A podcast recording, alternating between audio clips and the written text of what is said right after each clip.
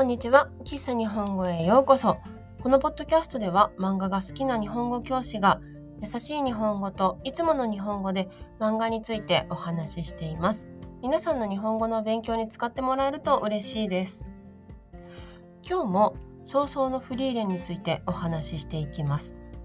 早々のフリーレンの概要については前回のポッドキャストで優しい日本語でお話ししておりますのでぜひそちらも合わせてお聞きください。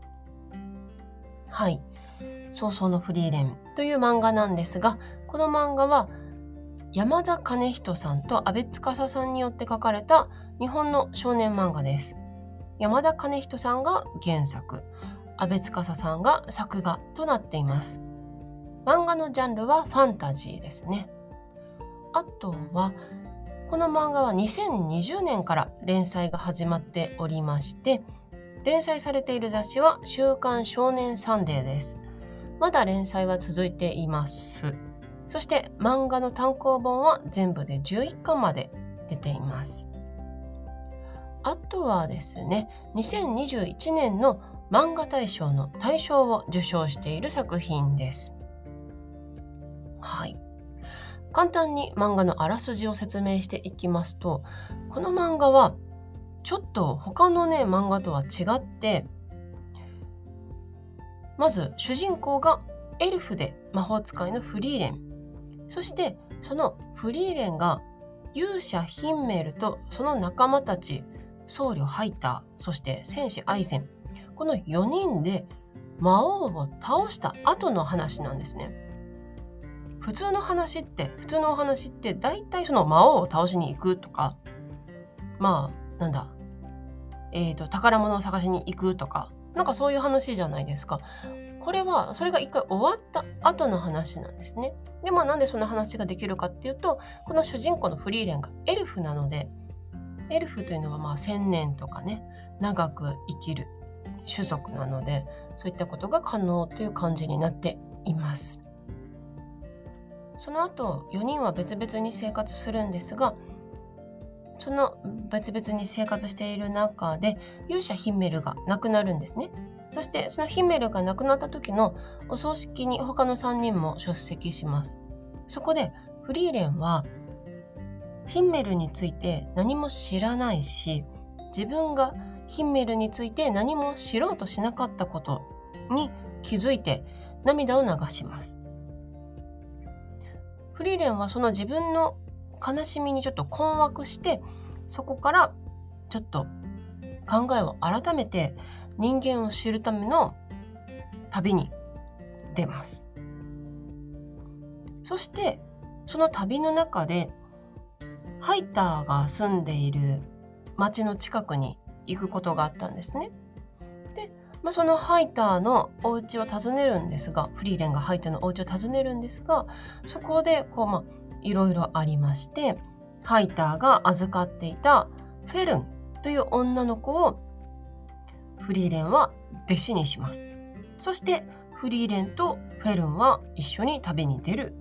というお話です。はい。どうでしょう？わかりましたか？まあまあともかくねこの魔王を倒した後の世界いわゆる後日談というものになっています。このね後日談っていうのがなかなか新しいなと思いましてあと私はこの漫画をね一回2021年の、えーと、漫画大賞を受賞した時点で読んでるんですけどあんまりハマらなくて1巻ぐらいで多分やめちゃったんですよね。でその時なんでやめたかっていうとその後日談っていうのがあんまり自分の中で腑に落ちてなくってこうファンタジーで何かこう冒険の話なのかなと思って読んでいるとちょっと違うんじゃないかなと思います。あとはそのフリーレンの性格もフェルンの性格も結構2人ともおとなしい感じクールな感じなのでなんかその辺りも自分の中ではしっくりこなくてやめちゃったんですがそれが今ねこの2023年の秋アニメになっていてでアニメを見たことをきっかけにもう一回漫画を読み直したんですね。そしたら、なるほど、すごい面白いな。っていうか、すごい、なんて言うんですか？面白い構成だなって思ったので、はい。あの、今、結構、ハマって読んでいるところです。でね、さっきも話したんですが、あの、冒険の話だって思うとちょっと違うんですね。冒険の話、まあ、旅の話ではあるんですけど、このフリーレンとフェルンの2人が、まあ、いろんな街に行って、まあ、いろんな頼まれ事をしていくみたいな感じで、だいたい1話完結のものが結構多いんですよ。で、その彼らの旅の日常ものみたいな感じで読んだ方が面白さがあるんじゃないかなと思いました。あとは時々結構長いスパンであの敵が出てきてその敵と戦ったりとかあとはあのその魔法使いの資格を取るためにちょっと何個か試験を受けたりとかそういうのがねあの一話完結の日常ものの間にこうちょっとずつポンポンと入ってくるのではい結構読みやすいしあの何て言うんですか？日常っぽいものもそういう戦いっぽいものも両方楽しめる漫画じゃないかなと思っております。そして私がその漫画大賞の時に読んだ時にあんまりハマらなかった理由の一つに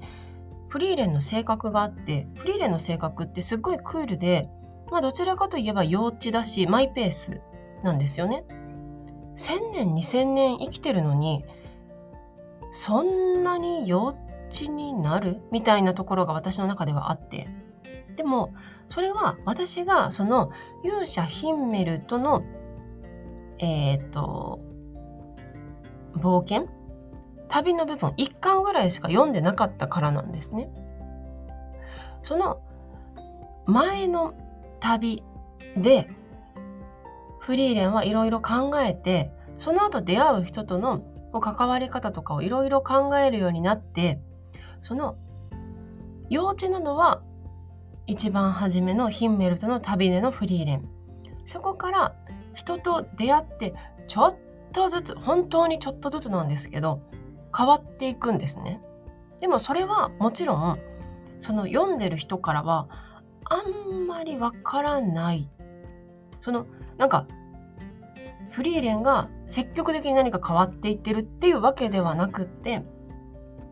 本当に些細なことなんですけどそのヒンメルとの旅でフリーレンに出会っていた人がそのフェルンと一緒になった旅でフリーレンに出会った時に「あらあなたってこんなタイプでしたっけ?」みたいな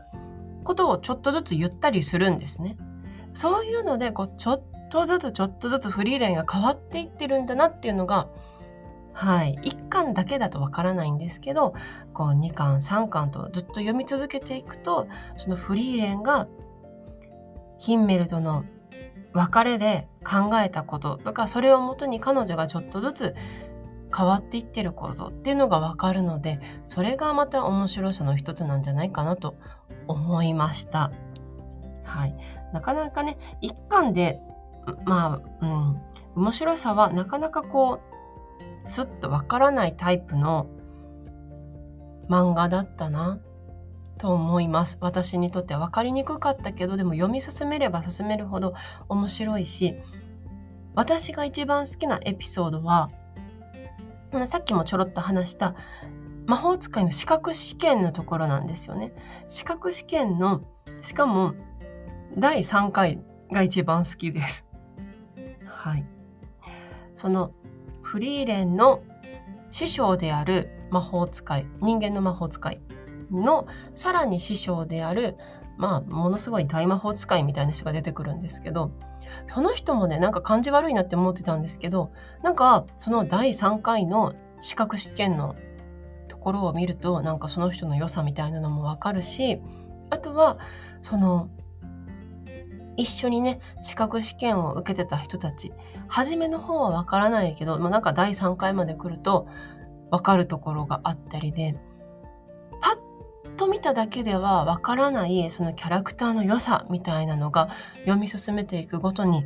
わかる作品になっているのでもし興味のある方は読んでみてほしいなと思います。アニメもね、どこまで進むのか楽しみですよね。はい。喫茶日本語は毎週日曜日と水曜日に新しいエピソードをアップしています。ぜひフォローして聞いてください。また、喫茶日本語のインスタグラムとホームページがあります。ホームページでは、ポッドキャストのスクリプトを公開しています。皆さんの日本語の勉強に使ってもらえると嬉しいです。URL は概要欄、プロフィール欄にありますので、ぜひチェックしてみてください。今日も最後まで聞いてくださってありがとうございました。また次回お会いしましょう。バイバイ。